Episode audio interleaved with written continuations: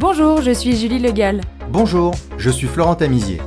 Bienvenue sur Wholesale is not dead, le podcast dédié à l'évolution des stratégies commerciales des marques de mode. Passionnés de wholesale, nous partons à la rencontre des showrooms, des boutiques et des marques pour mieux comprendre l'évolution du commerce dans la mode. Le wholesale n'aura plus de secret pour vous. Dans cet épisode, nous recevons Vincent Redrado, le fondateur du cabinet de conseil Digital Native Group, spécialiste des DNVB et gérant des multimarques Market. Market est un concept store dédié aux marques nées sur Internet. Deux boutiques ouvertes en 2021, 15 boutiques en France prévues pour les saisons à venir, 40 marques qui performent et près de 40 000 visiteurs par mois, Vincent revient sur les raisons de son succès. Excellente écoute Bonjour Vincent, bienvenue sur Wholesale is not dead, premier invité de l'année, comment vas-tu? Salut, salut, ben, euh, très très bien, meilleurs vœux, euh, merci beaucoup de m'accueillir. Je suis ravi d'être avec vous aujourd'hui. Bonjour Vincent, nous aussi on est ravis que tu sois le premier invité de 2022. Vincent, tu es le directeur du cabinet de conseil Digital Native Group, spécialiste des DNVB, autrement dit toutes ces marques qui sont nées sur Instagram ou Facebook, qui ont décidé de vendre directement elles-mêmes au client final et donc de se passer des revendeurs multimarques.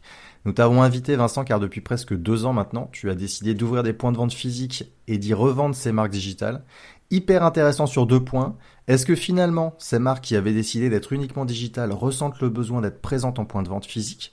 Et comment est-ce qu'un business model comme le tien fonctionne? Quels sont les enjeux? Donc on va aborder tout ça avec toi. Pour commencer, je propose de te présenter.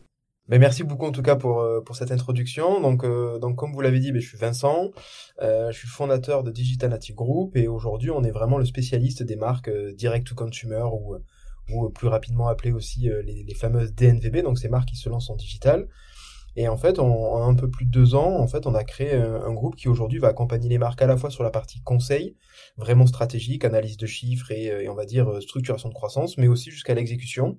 Donc à la fois sur la partie commerce, en développant des sites et en accompagnant la, la croissance e-commerce, mais aussi, mais aussi effectivement euh, via via un réseau de boutiques pour les accompagner en retail. Et à côté de ça, on a créé le Digital Native Club, qui est un club en fait d'affaires qui regroupe 300 CEO de DNVB aujourd'hui. Euh, et donc il y a des dîners, des pidèges, des ateliers thématiques pour les accompagner dans la croissance et qu'aussi ces CEO puissent échanger entre eux autour d'un Slack ou d'événements pour euh, pour avancer. Et en fait, pour la petite histoire, moi, ma première boîte, donc ça fait 10 ans que je suis entrepreneur, ma première boîte c'était The Tops. C'était une marketplace qui euh, vendait des DNVB. On n'appelait pas ça les DNVB en 2011, on appelait ça des marques digitales, des marques trendy, des des indie brands ou tout ce qu'on veut, mais certainement pas DNVB. Donc ça fait un petit moment que je connais ces marques et je travaille, euh, je travaille dans cet univers. Et aujourd'hui, euh, ben maintenant, des Digital Native Group, donc DNG, on est, on est presque 30 personnes dans la boîte. Donc on est, euh, on est autofinancé et, et pour le moment, ça se passe plutôt bien. On est assez content. Et Vincent, est-ce que tu peux nous présenter Market? Je crois que tu as deux points de vente à l'opposé de la France, dans le nord et dans le sud. Est-ce que tu peux nous présenter un peu le concept et tes choix, en fait, pourquoi tu les as installés à l'opposé?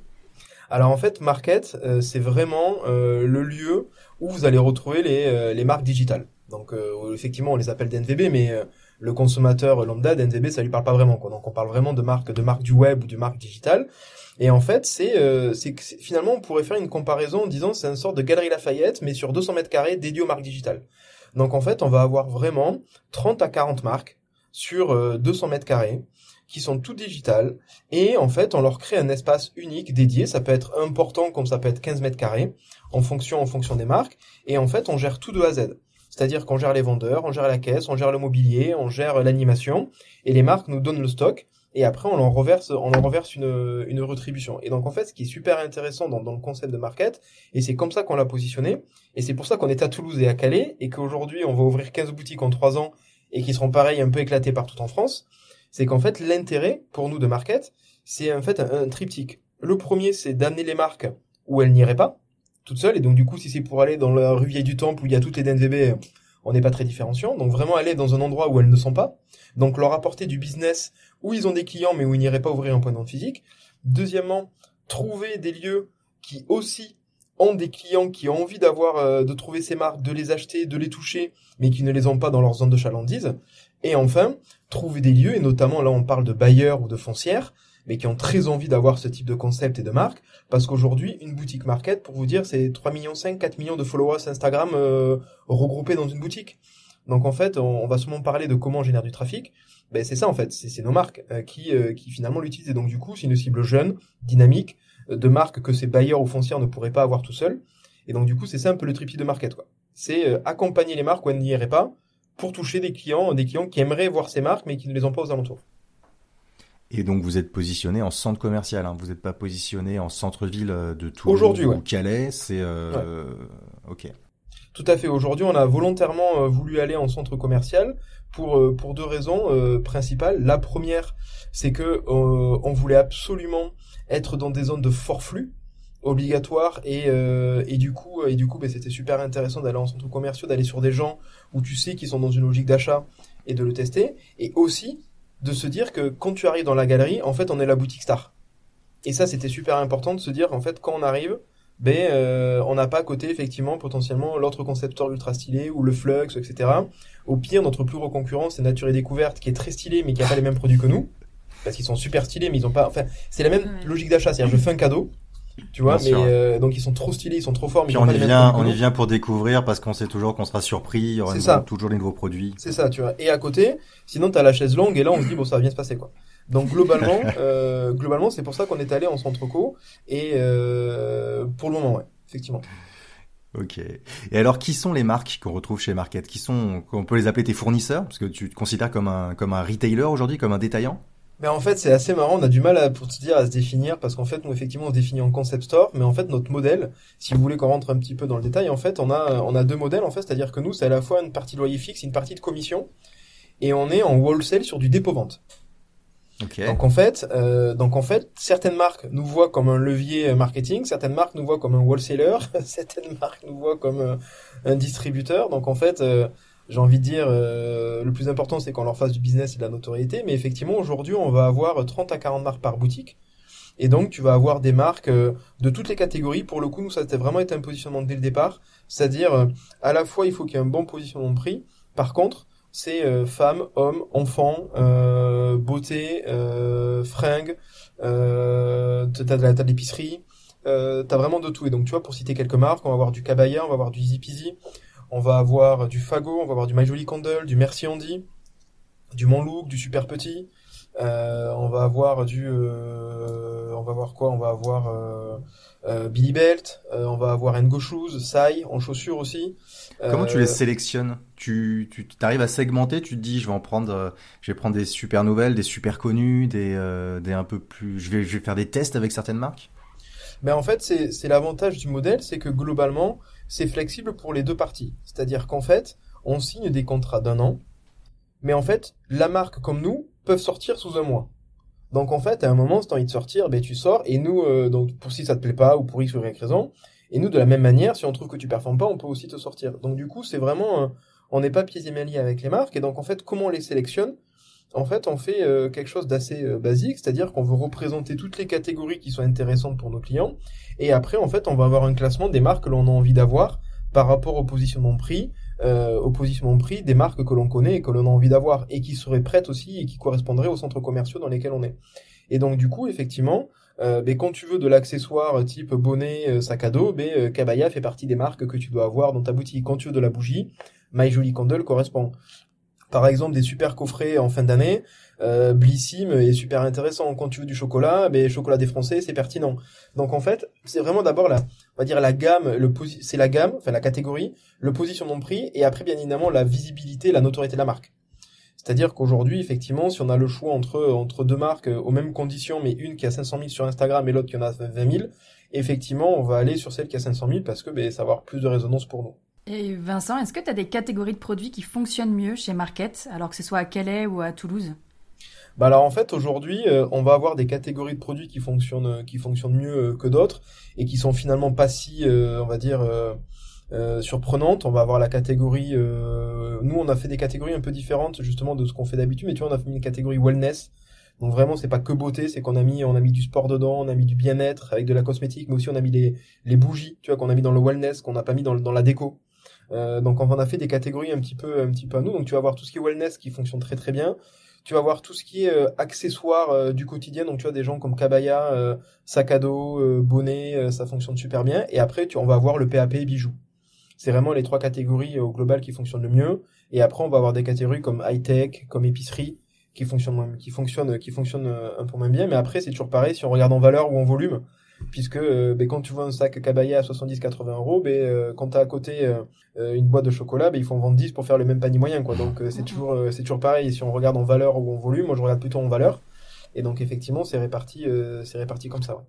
Donc j'imagine que maintenant tu as pris des acheteurs dans ton équipe. Est-ce que vous allez chercher des marques qui font pas partie euh, du club des, des NVB euh, Est-ce que vous allez chercher un petit peu ailleurs que dans, dans vos amis entre guillemets? Bah en fait, tu, tu, tu, tu ne crois pas si bien le dire, puisqu'en fait, euh, Kim, qui gère le club chez nous, euh, nous envoie un email le 10 décembre en disant les mecs euh, sur vos 40 marchés market il y en a 25 qui sont pas dans le club euh, comment ça se fait euh, donc en fait euh, déjà on a un travail de synergie entre les entre les business units ça c'est notre problème effectivement. Mais effectivement la personne en fait qui qui s'occupe du de market donc qui, qui, est Nicolas. Et en fait Nicolas avant c'est lui qui s'occupait de toute la performance retail chez Cézanne donc c'est quelqu'un qui connaît bien qui connaît bien à la fois l'e-commerce mais surtout le retail et la gestion de stock et de gamme en fait, lui, j'ai envie qu'il soit euh, extrêmement libre dans le choix des, marques et surtout qu'il ne soit pas fermé au réseau Colonna. En fait, les règles de Nicolas, euh, dans son choix, c'est bien évidemment la partie financière et la partie euh, gamme et catégorie que l'on va développer. Après, que ce soit dans le club, pas dans le club, franchement, on s'en fiche. C'est vraiment pas un critère de sélection. Ça nous aide bien évidemment parce que si la marque est dans le club, on la connaît et on peut lui en parler plus facilement. Mais globalement, en fait, on a pas mal de marques qui sont pas encore dans le club et ça, c'est pas très grave, en fait. Ouais, euh, bien sûr. Elles vont le devenir, ou sinon, tu as des marques qui sont dans le club vont aller chez Market, ou des marques qui, euh, qui sont chez Market et pas dans le club seront dans le club à un moment. Et, et c'est ça qui est intéressant, c'est qu'on a pas mal de ponts finalement qui commencent à se dessiner entre, entre les marques, mais surtout, on reste pas sectaire. En fait, on essaie vraiment d'avoir une vision très claire de qu'est-ce qui est intéressant pour Market. Et en fait, on va chasser des marques euh, qui vont nous intéresser, et après, on fait aussi le tri dans les marques qui nous contactent. Mais vraiment, on n'est pas du tout sectaire par rapport à ça. Et moi, je voulais te poser la question, Vincent, par rapport au merchandising, euh, et vous êtes un peu des nouveaux dans le retail. Est-ce que vous suivez aussi tout ce qui est euh, planning d'action commerciale avec les soldes, avec euh, les fêtes de fin d'année? Comment vous vous organisez avec les marques pour, pour un peu événementialiser votre point de vente? Alors en fait ça c'est un très bon point puisqu'en fait pour pour petit rappel d'histoire en fait en fait avec The Top j'avais fait pas mal de boutiques éphémères et en fait on avait aussi lancé le concept pyramide au carrousel du Louvre. Et ça, c'était en fait fin 2018. Et euh, non, fin, 2000, pardon, fin 2019, pardon. Et en fait, c'était trois mois euh, au Carrousel du Louvre avec Unibail. On avait créé le concept pyramide, qui était le premier concept sort de DNVB. En fait, c'est là qu'est venu, euh, qu'est venu après l'idée de, de Market. C'était un vrai test grandeur nature. On avait pareil Bond Girl, June. Euh, on avait déjà le site français, Kipli. Enfin, on avait pas mal de marques aussi, Monsieur Marguerite, etc. Et en fait, il n'y avait pas le Covid et on avait trois, quatre animations par semaine. Donc en fait, les marques faisait des animations, à la fois des talks, à la fois des conférences, à la fois des ateliers de personnalisation. Trois ou quatre par semaine. Ouais, ouais, c'était ah ultra. Un super rythme. En trois mois, on a vu presque 50 animations. Quoi. Enfin, c'était vraiment un ah truc de fou. Euh, et là, le problème, c'est qu'on a ouvert notre première market. On l'a ouvert en, euh, en, octobre 2020. Euh, le deuxième en, en, novembre 2022, enfin 2021, pardon. Et du coup, déjà entre tous les mois où on a été fermé, mm. plus toutes les règles sanitaires, globalement, on va dire, on a peu regroupé de gens. Euh, malheureusement. Mais pour répondre à, ta question, en fait, on a trois types d'animation. On a l'animation commerciale classique, euh, effectivement, la fête des mères, Pâques, euh, etc. Et donc, du coup, on va avoir un calendrier commercial assez classique, tout en sachant que la plupart des marques que l'on a, nous, ne font pas de soldes, ne font pas de Black Friday, etc. Donc, globalement, on joue pas trop là-dessus. C'est-à-dire, tu vois, sur 40 marques, le Black Friday, il y en avait trois qui le faisaient, quoi. Donc, si tu veux, tu mets pas extrêmement en avant que tu es le champion du Black Friday parce qu'à côté de toi, pour le coup, dans le centre commercial, les mecs le font vraiment de manière agressive. Ça. Euh, et, chez Market, chacun fait ce qu'il veut, entre guillemets. Ouais, chacun fait ce qu'il veut. C'est-à-dire, nous, Market, on peut faire des opérations supplémentaires si on veut, mais on rogne notre com. Donc, globalement, si les marques participent pas, on va pas non plus, on va pas non plus euh, aller à l'encontre de ça. Donc, le premièrement, effectivement, on a un planning commercial classique. Après, on a un deuxième planning d'animation qui est vraiment celui de market, où là, tu vas avoir, tu vois, par exemple, la vitrine, elle change tous les, euh, toutes les semaines la boutique et les emplacements de marques vont changer tous les, tous les mois. Euh, donc tu vois, on a des choses qui sont assez fortes. Typiquement, on a des marques, comme par exemple la marque de prêt-à-porter Mon Look, elle change de collection toutes les semaines. Donc en fait, toutes les semaines, tous les produits partent et les nouveaux, les nouveaux arrivent. Donc en fait, t'as une, as une boutique qui change, qui change en fait tout le temps. Euh, et ça, c'est un gros taf, mais c'est super important pour que, parce qu'en fait, les centres commerciaux, c'est des gens globalement qui viennent deux à trois fois par mois dans le centre. Oui, c'est ça. Tous les samedis, je vais faire mes courses. Je vais faire mes courses et je passe devant ta vitrine. Ou je vais bouffer au resto parce que mon bureau est à côté, donc j'y vais, etc. Donc en fait, si tu, euh, si t'as pas une animation très forte visuelle de merch, en fait, euh, t'es mort. Euh, les mecs viennent qu'à Noël, quoi. Donc on est dans une obligation de l'animer très fortement. Et enfin, L'autre point qui est aussi euh, super important, c'est qu'on commence là, mais on le, on le fait qu'à partir de février, parce qu'avec le Covid, on n'a pas pu faire grand-chose, et là encore, il y a Omicron, donc on sait pas trop ce qu'on va pouvoir faire. C'était justement de travailler avec les marques sur des animations vraiment en boutique. Euh, et donc vraiment euh, des ateliers de personnalisation, euh, des ateliers, euh, tu vois, de, de manucure. Enfin, franchement, on a plein de marques ultra sympas qui sont très demandeuses justement de faire des animations, et nous aussi. Sauf qu'il y a des choses qu'on pouvait pas faire, et là, on commence de beaucoup plus, beaucoup plus à pouvoir les mettre en place. Ouais. ouais mais c'est justement la force en fait de cette de cette boîte et de ce concept, c'est que quand tu as 40 marques qui sont ultra dynamiques avec des belles communautés, si tu leur donnes des moyens de s'exprimer, généralement, tu as des choses super à faire. Tu as des choses super à faire. C'est juste que c'est une question de, de, de, ressources et là, maintenant, de, de conditions sanitaires. Quoi. Une marque que vous avez pas et que vous aimeriez avoir? Alors moi j'ai un petit challenge, euh, j'arrive pas, j'arrive pas à la, à la voir parce qu'aujourd'hui les centres commerciaux ne font pas partie de leurs priorités. On aimerait beaucoup avoir Heinz euh, comme marque euh, parce qu'en gamme de prix ça correspond, euh, en gamme en type de style, enfin c'est exactement euh, de like bien évidemment. Mm. Ça correspondrait pas mal et effectivement aujourd'hui on n'arrive pas, euh, enfin on les connaît hein, mais ils ne veulent pas, ça fait pas partie de leur stratégie d'être en centre co. Donc je pense que comme toutes les marques ça arrivera. Euh, puisque c'est bien joli d'être dans les euh, dans les galeries Lafayette de toutes les de toutes les villes et d'être dans la ville euh, dans la rue première de chacune des villes. Puis à un moment donné il faut quand aussi en sortir. Donc on sait qu'un jour ça marchera mais pour moi effectivement on n'a pas rien Ok, Vincent, on va parler un peu de la clientèle qui vient chez Market ouais. euh, et de la manière dont tu euh, donc tu arrives à la capter et de et, et l'attirer en point de vente. Euh, moi, j'ai une petite question avant ça. Vous êtes inspiré de d'un business model? Vous inspiré vous êtes inspiré d'un d'un autre concept à l'étranger euh, pour pour créer Market ou euh, ou ça vient de uniquement de votre tête? Bah alors en fait un peu des deux. C'est-à-dire que premièrement, ça vient vraiment en fait, une fois plus, de l'expérience que j'avais avec The Tops, où j'avais ouais. fait un peu la même chose, en fait. Donc, tu vois, déjà, et j'avais, je savais ce qui marchait, ce qui marchait pas dans ce que j'avais fait. Donc, c'était pas parfait, mais je savais déjà qu'il y avait plein de choses à améliorer et que déjà, il y avait une bonne base. Donc, en fait, on s'est, on a travaillé ça, sauf que la dernière boutique éphémère de The Tops, elle était en 2015. Donc, ça faisait quand même un petit moment. Et donc, après, ben, on s'est inspiré de deux choses. À la fois des concepteurs français que l'on connaît tous, des Flux, des Merci, des Colettes à Toulouse, Trent Toto qui est extraordinaire, Matière Grise, enfin de, de plusieurs Donc, types de concepts. Quand tu dis, pardon Vincent, inspiré, c'est euh, qualitativement quoi. C'est, parce que quand on, tu cites tous ces tous ces concept stores, c'est qu'ils ont mis un point d'honneur à rendre l'expérience qualitative et très très belle ouais, en fait. À rendre l'expérience qualitative et très belle, effectivement, et surtout. Euh, c'est un peu la cabane d'Alibaba, quoi. Tu rentres, t'as, t'as des étoiles plein les yeux et c'est super sympa. Mais je vais revenir après parce que le problème de la plupart de ces concept stores, c'est qu'ils perdent beaucoup d'argent. Donc c'est super beau, mais en fait, euh, ça fait pas, ça fait pas beaucoup de cash. Donc l'idée, c'est aussi de se dire comment tu arrives à faire quelque chose où les gens ont envie de venir, mais à la fin, quand même, ils repartent avec un produit. Donc c'est ça quand même le, vrai challenge. Et après, on s'est inspiré aussi de concepts aux US. Il y en a trois qu'on avait regardé. T'avais Showfields, donc on, dont on parle beaucoup, qui est très euh, très conceptuel, très basé sur le showrooming pour le coup, avec en fonction des étages un bar, euh, des lieux de conférence. Enfin, c'est très, euh, c'est c'est comme un Ikea quoi. On rentre, on a un chemin fixé, on rentre par, dans des univers. Il y a aussi Neighborhood Goods qui pour le coup est beaucoup plus proche de Market ou d'un Flux euh, et là qui est très commercial, qui fait vraiment rêver. Et on avait aussi pas mal regardé Biaita euh, qui est super intéressant puisqu'en fait eux c'est vraiment euh, plutôt sur la partie tech, euh, mais surtout ils avaient développé toute une techno autour, chose qu'on est en train de faire justement pour pour travailler avec les marques, pour gérer le stock, gérer la facturation et vraiment avoir de la techno derrière. Donc effectivement, on a regardé un peu ces différents concepts tout en sachant que on trouvait que c'est toujours pareil, c'est-à-dire que c'est en fait c'est DNVB, il y a deux types de DNVB, tu as des DNVB qui vont faire des boutiques très showrooming, très conceptuelles. D'ailleurs aux US, Warby Parker qui est une marque de lunettes dont Jimmy Fairley s'est inspiré, en fait et Bonobo, c'est pareil sur les jeans, avait fait des boutiques de 15 mètres, 10 mètres carrés avec trois lunettes que personne ne pouvait essayer, personne ne pouvait toucher. C'était super beau, sauf qu'à un moment, ils se sont dit, c'est cool, mais en fait, les mecs, ils achètent pas, quoi. Mmh. Donc, oui, oui, oui, c'est ça. On a un taux de conversion tout pourri, euh, c'est cool, mais ça fonctionne pas. Donc, en fait, on va peut-être faire des boutiques avec du stock. Et là, ils ont fait du business, ils en ont ouvert des centaines. Et donc, en fait, nous, c'est la même chose, quoi. C'est-à-dire, euh, euh, Pyramide, par exemple, c'était très showrooming, très beau. On voyait un produit sur une étagère, mais les gens, ils avaient même presque peur de le toucher parce qu'ils se disaient, euh, j'ai pété le merch, quoi.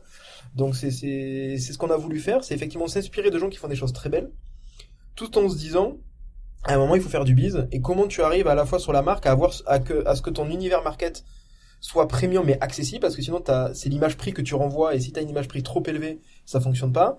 À la fois que les marques puissent s'exprimer, parce qu'elles viennent aussi chez nous pour faire de la notoriété. Tu as une boutique market, c'est 30, 40 000 personnes qui rentrent par mois. Donc c'est quand même de la noto et de la visibilité mmh, que oui, tu as en, en Donc les faits sont là. Le, y a... il y a des données pour dire que ça fonctionne et que vous avez du trafic quand même. C'est ça, je, ouais. je, te posais la question parce que j'étais j'étais à New York il y a un mois, j'ai comparé Showfields et Neighborhood Good justement. Showfields, effectivement, il y a pas il y a pas de stock, c'est de l'exposition, on dirait un salon de marque. Neighborhood c'est presque un musée de marque en fait. Exactement. L'autre, c'est vraiment comme un comme un concepteur comme on peut en connaître et comme on a l'habitude de les voir. Il y en a un qui est vide, c'est Showfields. C'est pas l'emplacement, il est en, place en face de la boutique suprême qui est sur Blindax tout le temps. Et Neighborhood Goods, ça fonctionne et tu vois que ça vend. Et t'as envie d'y rester, de te poser dans un canapé, il y a un café qui est au fond, mais tu ressors avec un produit, quoi. et donc, la question, c'est vous, qu'est-ce que vous faites chez Market? En plus, vous dites 30 à 40 000 personnes par mois, c'est énorme. Qu'est-ce que vous mettez en place chez Market? Autre que l'attractivité des marques et la communauté des marques et le, leurs actions à eux pour euh, pour dynamiser parce que vous n'êtes pas en centre-ville encore, euh, vous êtes en périphérie de grandes euh, métropoles dans des centres commerciaux. Comment vous faites pour pour attirer tous ces gens et les retenir en, en point de vente Alors déjà pour pour répondre à ta première question sur les attirer. En fait, nous ce qu'on ce qu'on s'est dit c'est que notre business model devait fonctionner avec le trafic naturel du centre. C'est-à-dire, de base, on devait gagner de l'argent, de base avec les gens qui passent devant la boutique. C'était le truc prioritaire. C'est-à-dire que pas se baser sur euh, des estimations de combien de followers Instagram on va réussir à ramener, etc. Non, c'est déjà de base. Est-ce que notre concept fonctionne rien qu'avec le trafic du centre classique? Et ça, une fois que ça euh, c'est fait, derrière on met pas mal d'actions pour effectivement à la fois faire entrer plus de gens qui sont déjà dans le centre, mais aussi faire venir des gens euh, qui, ne viendraient pas dans, dans, dans ce lieu. Et donc en fait, euh, le premier élément que l'on fait et qu'on va faire de plus en plus, et comme je te disais, c'est l'animation. C'est-à-dire qu'on fait, on fait pas mal d'animation dans la boutique. Et l'avantage, c'est que comme on est une boutique cool avec pas mal de marques, puisqu'en fait, quand on ouvre une boutique, c'est comme si on ouvrait 40 boutiques dans une seule. Euh, ben en fait, le centre commercial est très content de faire aussi beaucoup d'animation et de marketing et le faire savoir du coup à tout son trafic et toute sa communauté. Et donc, ils investissent pas mal avec nous euh, là-dessus. Et enfin, c'est quand même assez cool, c'est que contractuellement, les marques, elles sont obligées de communiquer sur Market. C'est-à-dire qu'en fait, elles doivent dire qu'elles sont présentes chez nous, elles doivent le mettre sur leur Instagram, elles doivent le mettre dans leur newsletter. Et quelque chose qu'on utilise aussi de plus en plus, c'est euh, le Google Locating Store. Puisqu'en fait, finalement, imaginons à Calais, tu cherches euh, Kabaya, ben en fait, on est euh, la seule boutique qui référence Kabaya à 50 km autour. Et donc, du coup, l'idée, c'est d'utiliser la notoriété de ces marques pour justement driver du trafic en boutique. Euh, puisque tu as plein de gens, par exemple, un sac à dos à 70, 80, 90 euros, mais t'as envie de le toucher, t'as envie de le regarder, t'as pas juste envie de le commander sur internet, et t'as envie de voir, quoi. Et donc, du coup. Donc, ça redynamise euh, vraiment, en plus, l'attractivité et l'activité d'un centre commercial. Mais pour te dire, on a fait l'étude en décembre sur euh, la boutique qu'on a à Toulouse. On a, donc, du coup, tu vois, c'est 36 000 personnes qui sont rentrées en décembre, on a fait l'étude que sur les gens qui ont acheté. Euh, donc on est quand même à presque 6000 personnes. Et sur les 6000 personnes, t'en as 52% qui sont venus pour la première fois dans le centre commercial pour découvrir une des marques de Market. Donc en fait, tu deviens un lieu de destination grâce à ces marques ultra rapidement. Et donc en fait, c'est ça l'idée en fait de Market, c'est de dire qu'on va dans des lieux qui ont des marques très stylées, mais où on est les seuls à voir ces marques, et du coup on a une attractivité ultra forte. Et si tu arrives à faire ça, t'es très intéressant pour les marques, t'es très intéressant pour les clients et t'es très intéressant aussi pour les bailleurs puisqu'en fait tu leur offres quelque chose que les autres ne pourraient pas offrir. Et donc en fait c'est ça vraiment notre métier, c'est euh, d'avoir la meilleure sélection et euh, de faire en sorte de l'animer pour amener du trafic. Et je t'avouerai que aujourd'hui notre principal focus n'a pas été l'animation et n'a pas été justement de driver du trafic, a été d'ouvrir déjà ces deux boutiques et de les opérer parce qu'en fait gérer 40 marques sur euh, par boutique c'est chaud. Parce qu'en fait, j'allais venir, Vincent. Ouais, c'est colossal en réalité, même en équipe de vente sur la surface, en implantation. Tu dis qu'il y a des marques qui changent euh, toutes les semaines. Comment vous vous organisez dans le point de vente? Ben, En fait, ce qui est, ce qui est super chaud, c'est que tu vois, quand as une, déjà quand tu ouvres, t'as pas, euh, c'est pas, je sais pas, c'est pas vraiment Jimmy Fairley ou Kabaya qui va ouvrir sa dixième boutique et qui en fait a son stock prêt et, qui le fait. Nous, on a 40 marques, euh, on a 40 marques qui livrent les produits, on doit faire le merch à chaque fois, etc. Et surtout, comme on est en wholesale, en fait, ce qui se passe, c'est que tous les lundis, on passe les commandes. Donc, en fait, tous les lundis, on va avoir X marques qui vont nous envoyer des produits le mercredi et le jeudi. Donc, en fait, à une remise en stock, à un changement de merch, presque, je dirais pas quotidien, mais une à deux fois par semaine, quoi. Donc, du coup, en opération, c'est des boutiques qui sont extrêmement compliquées. Et par contre, si tu arrives à le masteriser, ben, c'est super fort, quoi. Et donc, du coup, globalement, en équipe de vente, finalement, on est, on va dire, assez classique, sauf que c'est des, des ouvertures de centres commerciaux. Donc, par définition, tu es obligé d'avoir quand même du volume, du volume de personnel. Là où c'est différent, c'est qu'on cherche pas que des profils vendeurs, on cherche aussi des profils qui ont la capacité ben, de gérer une organisation euh, de boutique de ce type, quoi. C'est-à-dire être en capacité de changer le merch très régulièrement, de savoir regarder les chiffres et de voir quelles sont les marques qui fonctionnent le mieux ou le moins bien et les mettre en avant, euh, de faire un état de stock, euh, de dire ce qui manque. Et donc du coup, c'est euh, c'est effectivement on donne beaucoup la main aux directeurs de boutique sur sur la mise en avant de, de, de, ce qu'ils peuvent faire et de le ressenti qu'ils ont de leur propre clientèle quoi. Donc donc voilà et et comment, pardon Vincent, comment vous onboardez vos vendeurs ou les gens qui sont sur la surface de vente pour euh, avoir tous les pitchs, des 40 marques expliquées et tout ça? Enfin, c'est quand même, euh, on sait que déjà le, les vendeurs qui sont euh, dans le retail, qui ont qu'une marque, il y a tout un discours, il y a la qualité, le service client, mais comment vous faites pour que votre votre équipe soit toujours au courant de ce qui se passe sur les marques? Alors, ça, c'est une super question parce que c'est un truc qui a été un peu compliqué à mettre en place. Déjà, le, premier, ce qu'on a compris avec notamment ce qu'on avait fait avec Pyramide, c'est qu'il faut quand même un maximum avoir des marques et des produits faciles d'explication. Typiquement, chez Pyramide, on avait un, par exemple, on avait euh, Bonne Gueule, tu vois, euh, ou June. Mais Bonne Gueule, tu vois, c'est extrêmement compliqué à un moment donné dans un espace multimarque d'expliquer pourquoi ce manteau, euh, il est à 600 balles.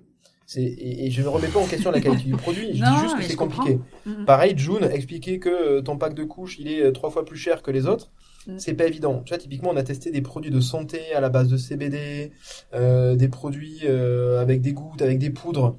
L'explication n'est pas évidente. Donc en fait, tu vois, typiquement, le complément alimentaire qui marche chez nous, c'est les miraculeux. C'est sous forme de bonbons, c'est facile à expliquer, c'est fun. Donc déjà, on doit être dans un choix de marque. Qui est, base, qui est facile, puisqu'en fait, nos vendeurs sont multimarques, sauf en très grosse période comme novembre-décembre, où ils ont une zone de 10 marques, mais c'est quand même 10 marques. Tu vois. Donc ça, c'est le premier point, c'est déjà dans la sélection de la marque, on doit faire attention. Sinon, en fait, euh, on sait qu'elle ne vendra pas parce que trop compliqué. Et deuxièmement, chacune des marques, quand elle, quand elle rentre chez Market, elle nous envoie un book précis, enfin, avec notre charte, qui explique en fait la marque, les arguments de chacun des produits, euh, l'histoire de la marque, euh, pourquoi ce produit fonctionne. Ce produit s'achète d'habitude avec cet autre produit, donc vraiment les vendeurs ont ça. Et nous, en fait, toutes les semaines, on fait des questionnaires de formation. C'est-à-dire qu'en fait, toutes les semaines, tu as des questionnaires en fait qui sont envoyés à tous les vendeurs, euh, ben, en fait, pour savoir s'ils connaissent les marques ou s'ils connaissent pas les marques. Interro surprise un peu. Ouais, ouais, mais toutes les semaines ils en ont en fait. Et toutes les semaines ils en ont. Et du coup, on voit très Il y a des primes, il y a des, il y a des punitions. comment ça se passe? T'as pas des primes, t'as des punitions. T'as pas de primes ni punitions, euh, sauf si effectivement la personne au bout de trois quatre fois euh, capte rien. Bon, ben, ben, ben, capte rien, donc on va avoir un souci quoi. Mais, mais effectivement, euh, le sujet c'est vraiment ça. Et, et surtout, c'est pour ça qu'aussi on prend pas, on prend souvent des gens qui n'ont pas fait vendeur avant, parce qu'on préfère des gens qui savent raconter des bonnes histoires euh, que des gens qui vont te pousser et vous voulez quelque chose et vous voulez quelque chose ah non ça c'est hmm. pas chez nous c'est pas possible quoi euh, et c'est là en fait qui est, où on est souvent sur une crête chez Market c'est que d'un côté on aimerait bien être comme Chofil, c'est super beau, on laisse les gens se balader, on leur vend rien, etc. Mais ça fait pas de bise. Et de l'autre, on veut pas être pushy euh, comme tu rentres chez, euh, je sais pas, un Célio où t'as quelqu'un qui te tape sur l'épaule toutes les trois minutes, quoi. Et donc, du coup, c'est ce juste milieu où à la fois il faut donner suffisamment de rêves pour que les gens aient envie de découvrir et acheter le produit, suffisamment d'informations dans le merch pour que les gens puissent aussi choisir tout seuls, euh, suffisamment de stock pour qu'ils puissent prendre le produit aussi tout seul et pas demander à chaque fois. Euh, et, euh, et après en même temps, il faut aussi euh, savoir faire de l'upsell et convaincre la personne quoi. Mais mais c'est c'est pas évident et en même temps c'est la clé quoi. C'est la clé et après euh, on va pas se mentir, on a des produits stars qui sont faciles à vendre. Je pense que naturellement les vendeurs vont là-dessus. Tu vois, c'est-à-dire que tu as des produits plus simples à vendre avec meilleur panier moyen, bah, ils y vont et ils ont raison. Comment ça marche financièrement, Market Ça coûte cher aux marques? Ça, vous gagnez beaucoup d'argent ou pas? Il y a un loyer? Comment Vous dites que vous êtes wholesale. Comment ça fonctionne? Est-ce que vous achetez et vous revendez ou est-ce que vous, vous êtes juste un passe-plat concrètement? Alors déjà, euh, Market, ce qu'il faut avoir en tête, c'est qu'on est euh, un opérateur de boutique classique. Quand je dis classique, c'est-à-dire que on a un loyer nous auprès du bailleur, on, euh, on paie nos travaux, on paie nos vendeurs, on paie la caisse, enfin, tu vois, on paie l'architecture, on paie le mobilier. En fait, en gros, euh, on ouvre une boutique de manière classique. Donc, en fait, on a les mêmes frais que si on était euh, n'importe qui d'autre, quoi, qui ouvrait sa propre boutique. Donc, déjà, euh, mais derrière, il faut qu'on gagne de l'argent parce que nous, on est autofinancé. Donc, on peut pas s'amuser à, à ouvrir et à faire n'importe quoi, sachant que globalement, un investissement d'ouverture de market, c'est à peu près 350-400 000 euros c'est quand même beaucoup d'argent quoi. Euh, donc du coup effectivement derrière il faut qu'on puisse le rembourser et gagner de l'argent. Et donc en fait le modèle économique de market il est assez euh, il est assez simple, c'est tu as une partie loyer fixe et une partie de commission sur les ventes. Donc euh, donc en fait le loyer fixe va varier en fonction de l'emplacement et de la taille de l'emplacement que tu vas avoir au sein de market. Et après tu vas avoir une commission sur les ventes. Donc ça c'est le, le, la base du modèle économique de, de market. euh, a une chose quand même euh, près assez importante, c'est que euh, la marque va avoir le 5 du mois le virement de ses ventes du mois euh, passé. C'est-à-dire qu'en fait, on essaie d'être le plus lean possible en termes de stock, puisque comme on est en dépôt-vente, donc les marques nous mettent à disposition le stock, mais la moindre des choses, c'est de pas de faire comme Galeria Fête et Citadium pour, pour, ne pas les citer, et les payer deux, trois mois après, mais les payer le plus rapidement possible. Donc en fait, effectivement, euh, pour utiliser ton explication, ton, ton mot de passe-plat, on est une sorte de marketplace, quoi. C'est-à-dire qu'on met à disposition un tiers de confiance de, de qualité, de process, et derrière, effectivement, c'est nous qui encaissons, mais on reverse l'argent aux marques, euh, aux marques en début de mois. Et par contre, pour que cette boutique fonctionne, il faut avoir une capacité, une organisation d'exécution très forte, puisque pour que ça fonctionne, il faut du stock. Et pour avoir du stock, ben, il faut savoir quelles sont tes ventes tout le temps pour faire du réassort. Et donc, ça fait partie aussi d'ailleurs de nos choix de marques, c'est quelles sont les marques qui ont, la, qui ont des capacités de réassort rapide et efficace. Quoi. Et, euh, mais effectivement, le business model de market, c'est ça. Et pour revenir sur euh, les, euh, les ventes, pour te donner un, un ordre d'idée, les, euh, la marque qui fait le plus de chiffre d'affaires chez Market va faire sur une année entre 150 et 200 000 euros. Donc c'est quand même beaucoup. Euh, de chiffre d'affaires, c'est ça? De chiffre d'affaires, ouais, de chiffre d'affaires okay. chez Market. Donc tu, enfin, on commence à devenir un gros vendeur. Et celle qui ont fait le moins va faire, va faire autour de 5-10 000 euros. Tu vois, par an, par an. Donc en fait, souvent, on, on, fait partie sur une boutique aujourd'hui. On fait partie des plus grosses boutiques de revendeurs de DNVB. Et aujourd'hui, forcément, on a, on a un réseau que de deux boutiques. Quand on en aura 15, on pèsera un peu plus. Mais, mais aujourd'hui, effectivement, c'est, on gagne de l'argent et les marques euh, gagnent de l'argent pour la plupart. Pour la plupart. Et tu illustrais le concept en disant que vous étiez la marketplace physique. Pourquoi euh, market.fr n'est pas un site e-commerce du coup? C'est un très bon point. Euh, c'est un très bon point et, et, ça me ça me range un peu le cerveau, euh, je t'avoue ah, au quotidien, okay. Euh, parce qu'en fait c'est un sujet qui est pas évident pour pour trois raisons. La première, nous n'avons pas de stock, donc du coup faire un site e-commerce alors que nous n'avons pas de stock déporté, c'est pas évident. C'est-à-dire qu'on va pas demander aux marques de faire du dépôt-vente pour faire nous-mêmes de l'e-commerce. Ça, ça ne fonctionne pas. Donc, en gros, on devrait utiliser les stocks des boutiques pour envoyer. Mais on, on utilise quel stock de boutique, lequel et quel est le process avec le vendeur. Donc déjà, ça, c'est le premier point qui est un peu compliqué. Et le deuxième, c'est qu'on travaille avec les marques qui sont les meilleures en e-commerce. Je le sais, on les accompagne au quotidien là-dessus. Donc, du coup, on peut pas être meilleur qu'elles en e-commerce puisque déjà, on marge moins qu'eux et on a moins de produits qu'eux, on a moins de notoriété euh, qu'elles. Enfin, je veux dire, tu vois, je serais jamais meilleur que Kabaya ou ma Julie Condol sur mon propre site e-commerce pour vendre leurs propres produits, c'est pas possible. En revanche, c'est quand même un sujet, euh, un sujet euh, qu'on va lancer là, mais en fait, on l'a dépriorisé au début parce qu'en fait, une fois plus, ouvrir une boutique market, c'est comme si tu ouvrais euh, 5-10 boutiques en même temps, quoi. Donc c'est un effort qui est colossal. Donc du coup, on s'est concentré à ouvrir deux boutiques et effectivement, on va avoir une visibilité e-commerce qui normalement devrait arriver en septembre. Euh, et franchement, avec plutôt d'ailleurs un focus click and collect. C'est-à-dire que notre objectif, c'est plutôt de se dire, on va aider les gens dans le process d'achat dans nos boutiques pour ramener du trafic en boutique, plutôt euh, que de se dire que l'activité e-commerce va être énorme aujourd'hui. Je dis pas qu'il ne faut pas en avoir. Je dis juste qu'à partir du moment où on fait de l'acquisition dessus, on aura une acquisition forcément moins rentable que les marques avec lesquelles on travaille. Donc euh, oui, il faut avoir une présence. Euh, oui, il faudrait qu'on puisse le faire. Mais aujourd'hui, en termes d'opération, tu vois, les, distributeurs multimarques qui font de l'e-commerce, mais qui n'ont pas stock, c'est super dur. C'est super dur parce qu'en fait, ben, t'as euh, pas le stock, quoi. Donc ça voudrait dire que, par exemple, t'as une boutique que tu surstockes euh, pour qu'elle puisse, ben, en fait, euh, expédier, quoi. Donc en fait, en termes d'opération, c'est pas évident. Et aujourd'hui, on s'est concentré sur bien opérer les boutiques. Et effectivement, on va le faire sur l'année.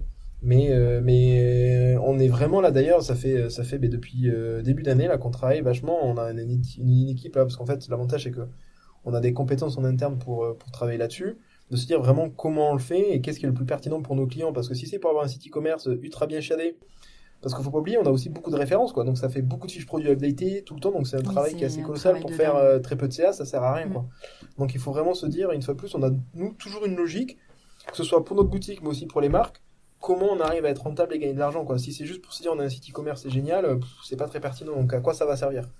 Donc aujourd'hui on n'a pas encore trouvé la clé d'opération surtout qui nous permet de se dire euh, ouais ça va être facile quoi. Ok très bien et du coup vous capitalisez sur l'image de market et les réseaux sociaux? Ben, ça fait partie des choses qu'on doit travailler beaucoup plus. Euh, typiquement aujourd'hui, on doit avoir 3500, 4000 abonnés. C'est quand même très peu comparé aux marques avec lesquelles on travaille. Et comparé au trafic que tu annonces dans tes points de vente. Ouais, bah ouais, mais euh, tu vois, c'est, c'est, euh, on a entre 300 et 400 000 visites par, par boutique. Mm. par an. Donc, euh, donc c'est, en tout cas sur celle de Toulouse, c'est ce qu'on a eu l'an dernier alors qu'on a été fermé trois mois. Donc j'ai envie de dire qu'a priori c'est, une base, on va dire minimum, et en période de pandémie, donc ça devrait, ça devrait être plus. Donc en fait, j'ai pas de, de, de soucis de trafic en, en boutique. Mon sujet, c'est qu'en fait, c'est toujours pareil, c'est des ressources. Euh, c'est-à-dire qu'en fait aujourd'hui, euh, pour avoir une présence digitale ultra trendy, comme par exemple peut l'avoir Showfields, Showfield, si je me trompe pas, ils ont levé plus de 20 ou 30 millions minimum, je crois. Euh, nous, aujourd'hui, on est autofinancé et je t'avouerai que les ressources que j'ai en interne, c'est pour ouvrir, ouvrir des boutiques, négocier les marques et opérer la boutique. Aujourd'hui, mais, mais j'ai deux personnes à temps plein qui sont sur Market et en fait, faire ça, c'est déjà un temps plein à 200%. Quoi. Et donc, du coup, effectivement, aujourd'hui, on attend d'ouvrir plus de boutiques pour aussi développer une autorité, de, une autorité Market. Et pourquoi on ne le fait pas aussi aujourd'hui? Parce qu'on pourrait se dire, attends, on prend plus de risques pour le faire ça ne sert à rien d'avoir une autorité market de dingue à Paris alors que les mecs peuvent pas trouver la boutique. Donc en fait, il faut qu'on ait un maillage euh, national où on se dit, ben, quand on investit en autorité, ben, les gens peuvent avoir une boutique à côté parce que sinon en fait, euh, c'est pas très intéressant d'investir au national que euh, si, si, finalement il y a une présence qui est, qui est très qui est à Calais et qui est à, la, et qui est à Toulouse quoi. Donc c'est pas c'est pas suffisant. Tu reviens sur les problématiques euh, retail de tout le monde en fait. Mmh. d'abord le physique puis le digital parce que il faut pouvoir être trouvé de toute façon. Ouais c'est ça. Et puis puis en fait, là, tu vois, typiquement, on fait presque le chemin inverse de nos DNVB, quoi. Mmh. C'est-à-dire, nos DNVB, c'est grosse communauté, gros, gros e-commerce, et puis après, on va en physique. Et là, nous, c'est, c'est l'inverse, quoi. C'est très fort en physique, très fort en opération, et après on verra euh, pour faire de la com en digital, etc. Sachant que on le sait très bien, on est bien placé pour le savoir avec les marques que l'on accompagne. Créer du beau contenu qui est quali, de manière, ça sert à rien de le faire une fois. Il hein. faut que ça soit tous les jours, tout le temps. Ben, c'est du temps et de l'argent, quoi. Et aujourd'hui, nos ressources, on les alloue à faire des opérations, euh, des opérations qui fonctionnent. Vincent, tu aurais une réponse à la grande problématique euh, que qu'on rencontre régulièrement de euh, la marque DNVB qui a commencé à tout donner sur euh, le jeune créateur DNVB qui a commencé à tout donner sur Internet, sur l'acquisition de ses followers, de, ses clients, développer son site Internet, etc. Et qui se dit ah ouais mais en fait il y a des concepts comme market et il y a des concepts comme le retail, il faut que je fasse du wholesale, euh, je vais m'y mettre. Ah bah zut, il y a mes marges qui fonctionnent pas. Euh, la classique. La classique. tu as des étapes toi, de, solutions, de, travail Qu'est-ce que tu conseilles à ces marques-là? Bah en fait, ce que je conseille, c'est que tu vois, le, problème de marge que tu peux retrouver dans le wholesale, finalement, tu le retrouves assez rapidement aussi dans l'e-commerce. Hein, puisque au départ, euh, tes coûts d'acquisition, tu as l'impression qu'ils sont vraiment très faibles, et quand tu vas vouloir faire du volume, tes coûts d'acquisition augmentent, et ta marge, généralement, elle augmente jamais aussi rapidement que tes coûts d'acquisition de base. quoi. Donc globalement, la base de la base, c'est d'avoir une bonne marge, mais une très bonne marge. Parce qu'en fait, tu as la marge de ton distributeur, mais tu as aussi le distributeur qui va te demander des marges arrière, des pourcentages de marketing. Euh, donc en fait, tu dois avoir une très bonne marge de bas, que ce soit en e-commerce ou pas. Nous, on le voit aujourd'hui, en dessous de 70-75% de marge brute. Très franchement, tu fais pas d'e-commerce, tu fais pas de wholesale. Tu gagnes pas d'argent. Donc déjà, c'est le minimum de chez minimum. Tu compares, Vincent, pardon, tu compares la, les coûts marketing et l'investissement digital à la marge qu'on peut céder à un revendeur. Ah, clairement. Tu vois, moi, c'est pareil. Moi, ce que j'appelle aujourd'hui, non, mais pour le coup, moi, j'ai même, j'ai même un peu plus loin, c'est que pour moi, le loyer que tu paies de ta boutique en propre, si t'as ta boutique en propre, c'est ton marketing. Tu vois, c'est ton coût d'acquisition, quoi. En fait, le loyer de, le loyer de ta boutique, en fait, tu paies ton trafic, puisqu'en fait, si tu paies pas ton loyer, t'as pas ta boutique, et du coup, t'as plus les gens qui passent devant. Mais en fait, en e-commerce, c'est pas parce que t'as une boutique euh, live que t'as des gens qui viennent, quoi. Faut que tu paies ton Facebook. Et en fait, c'est la même chose, quoi. C'est-à-dire qu'en fait, euh, c'est juste que euh, comptablement aujourd'hui, c'est pas compté de la même manière et euh, les banques ne financent pas de la même manière, mais à la fin c'est la même chose, tu paies du trafic quoi. Donc pour moi le loyer c'est un coût d'acquisition. Et donc ça rend dans tes frais marketing, euh, dans tes frais marketing presque mais variables. On les met en fixe, mais en fait ça devrait être du, ça devrait être du variable en fait. Et, euh, et c'est pareil, et c'est pareil effectivement pour ta marge distributeur, c'est une partie de marketing en fait que tu dois que tu dois avoir dedans. Et donc oui, moi déjà la base pour répondre à ta question Florent, la base c'est d'avoir une très très bonne marge dès le départ. Ou alors être sur une catégorie de produits, mais il n'y en a pas beaucoup, où tu sais qu'avec le volume, tu vas gagner énormément de marge. Par exemple, dans le papier, dans la lessive, tu peux, tu sais qu'avec le volume, tes marges, elles peuvent, euh, tu peux passer de 50 à 80-90% de marge. Donc pourquoi pas? En prêt-à-porter, que tu fasses 10 000 unités ou 1 million, tu vas gagner 2-3 points. Donc ça va pas changer vraiment, euh, vraiment, vraiment la donne. Donc globalement, la base, c'est la marge et c'est tout. Donc ça, dans ce cas, c'est obligatoire. Et effectivement, aux jeunes créateurs de DNVB qui commencent en e-commerce, et qui pense que l'e-commerce, ça va être sa seule voie, je lui dirais, ben, commence très vite à faire du wholesale, mon loulou, parce qu'en fait, c'est nécessaire. C'est, super important d'être en physique. Et, et surtout, je parlerai d'autres raisons. Souvent, on parle du physique, et les DNVB l'ont beaucoup vu comme ça. je fais un pop-up pour rencontrer ma, ma communauté, euh, pour... Euh, Ils oublient de vendre un petit peu. Pour faire en fait de la communication, pour pour faire de la presse. en vrai, les mecs, arrêtez. vous allez avoir autant de capex pour faire un pop-up que pour faire votre boutique en propre, donc ça sert à rien. Vous n'allez pas le rentabiliser, juste faites du business. Et pour faire du business, il faut avoir des boutiques en propre. Et comme ça coûte très cher et que c'est difficile, mais soit venez euh, chez Market, soit faites du wholesale, quoi. Parce qu'en fait, le wholesale te permet de développer ta note. En fait, comme Market le fait, c'est-à-dire que tu vas aller dans des endroits où les gens te connaissent pas, donc tu vas avoir des nouveaux clients. Et si tu es bon comme Kabaya, par exemple, tu vas mettre un code barre sur chacun de tes produits pour que les mecs, en fait, tu récupères les leads pour en faire des clients e-commerce. Euh, tu vas, euh, tu vas gagner en notoriété, tu vas faire du chiffre d'affaires. Et si tu as la bonne marge, tu fais du cash, quoi. Euh, et si t'es bon, tu vas même à l'international grâce au wholesale, parce que je connais aucune marque française qui a réussi à faire de l'international en e-commerce. J'en connais aucune. Elles ont tout essayé, elles ont toutes levé de l'argent, elles ont tout essayé. Euh, elles font très peu de business. les seules qui font du gros business à l'international, c'est du wholesale. Et tu citais avant cette interview Easy Peasy et Kabaya qui s'y mettent. Par exemple, ça, ouais. par exemple, c'est des marques qui le font très très bien, très très bien à l'international. Je vais citer aussi une autre marque qui vient, qui s'est lancée il y a pas longtemps, c'est Unbottle euh, Unbottle qui est euh, qui sont qui, est une marque de, de, de savon de savon solide. Ben, ils ont fait que d'e-commerce pendant euh, pendant les 7-8 premiers mois. En, fin d'année dernière, ils ont fait un pop-up euh, dans un centre commercial à Beaugrenelle. Et là, à partir de janvier, ils sont chez Sephora. Donc, ils ont comment moi Sephora entre guillemets, je le mets dans la logique wholesale. C'est-à-dire, je distribue mon produit dans des dans, dans des points de vente tiers. Et en fait, ben, c'est ça qu'il faut faire. Faut très vite l'avoir en tête dès le départ. Donc, faut l'avoir en tête en termes de marge, en termes de compétences, en termes de réseau et aussi en termes de stock. Parce que quand par exemple un bottle Sephora le référence dans 1000 points de vente, bah, il a intérêt d'avoir du volume. Hein. parce que sinon ça va pas le faire quoi. Et, euh, et c'est super important. C'est super important d'avoir de suite cette logique. Et une fois plus, les seules marques qui scale, c'est ça. Elles ont du wholesale et du physique, sinon elles ont un plafond de verre très très fort. Je prends un exemple qui euh, dont tout le monde connaît, que tout le monde se dit, euh, c'est euh, la réussite extraordinaire et c'est vrai, Cézanne. Cézanne, la réussite extraordinaire au départ pratiquement qu'e-commerce. Et si d'ailleurs elles, ont, elles enlevaient ses boutiques physiques, elles feraient toujours énormément de cash, il n'y aurait pas de problème. Ces boutiques physiques à Paris font beaucoup, beaucoup de chiffre d'affaires. En province déjà un peu moins, et à l'international beaucoup moins, et elle ne fait pour autant pas de business en e-commerce à l'international, ou très peu. Alors que globalement, on se dit c'est quand même la plus grosse NVB française. Donc en fait, à la fin, si tu veux faire de l'international, et si tu veux intéresser des groupes pour te racheter, pour te développer, il faut passer par là. Et c'est le wholesale. Et d'ailleurs, un très bon exemple aussi qu'on cite souvent en Europe, c'est Daniel Wellington. Daniel Wellington, c'est quand même les champions du wholesale, quoi. Ils ont commencé en étant très forts en e-commerce. Après, ils ont fait euh, que dans des concept stores très stylés. Donc, ils étaient euh, chez Flux, ont pour travailler leur image, etc. Ils ont fait ça pendant un petit moment. Puis après, ils se sont dit, on va faire des lieux un peu moins quali. Et puis aujourd'hui, ils sont partout, partout, partout. Est-ce que la marque est aussi trendy qu'avant? Un peu moins. Est-ce qu'elle fait beaucoup plus de pognon? Oui. Donc c'est toujours pareil en fait. Vincent, on est au janvier 2022. C'est quoi les objectifs pour l'année? 15 boutiques, tu parlais tout à l'heure. 15 boutiques en 3 ans. En 3 ans, ouais, effectivement, on a 3 boutiques cette année. En nouveau 3 boutiques cette année. 3 boutiques cette année, euh, bravo. Ouais.